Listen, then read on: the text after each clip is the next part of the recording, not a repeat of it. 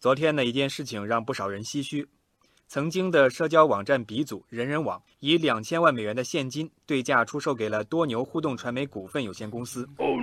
这也让许多人人网老用户重新登录了被废弃许久的人人网，上演了一波又一波的回忆杀。网友诚心说，自己应该算是第一批用户，那时候呢还叫校内网，号称是要打造中国校园版的 Facebook，多么单纯美好的岁月啊！网友文字说，找同学上人人，承载了许多回忆的地方啊。网友苗苗也说，怀念那个每天凌晨等待着偷菜的日子。网友面包树更是发表了文青式的感受，重新登录人人，仿佛走进了一条时光隧道，隧道两边都是十年前的影子。十年前的人人网有多火呢？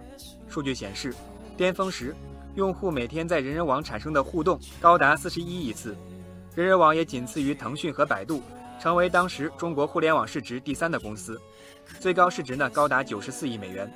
然而如今呢，很多人已经不会主动的去想起这个网站了。谈到人人网的衰落，人人网 CEO 陈一舟曾经用“非战之罪”来形容，说自己是输给了发展趋势。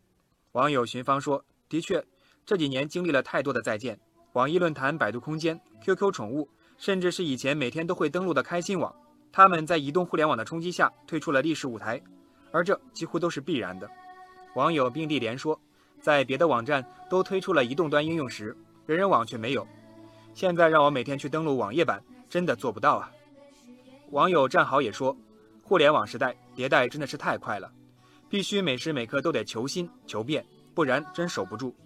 不过也有观点认为，人人网的溃败恰恰是变得太多了。有网友用不扎根的逐浪人来形容陈一舟和他的人人网。网友芳草地说，团购兴盛的时候，他开发了团购业务；视频火热的时候，他做视频业务。二手车炒得火热的时候，他也涉足其中。今年年初，他还想做互联网金融，热点风口一个都没落下，但是却恰恰把最初最具优势的校园社交抛之脑后。网友娇兰说：“典型的一副好牌打得稀烂，被火爆的风口吹晕了头，吹乱了品牌定位，只剩下一地鸡毛。”哎呀！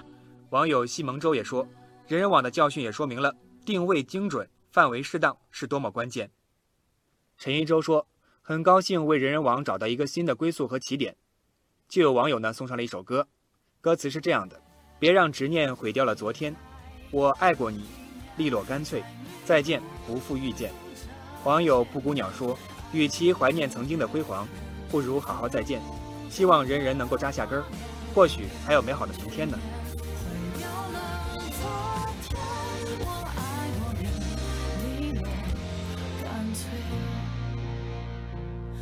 再见，不负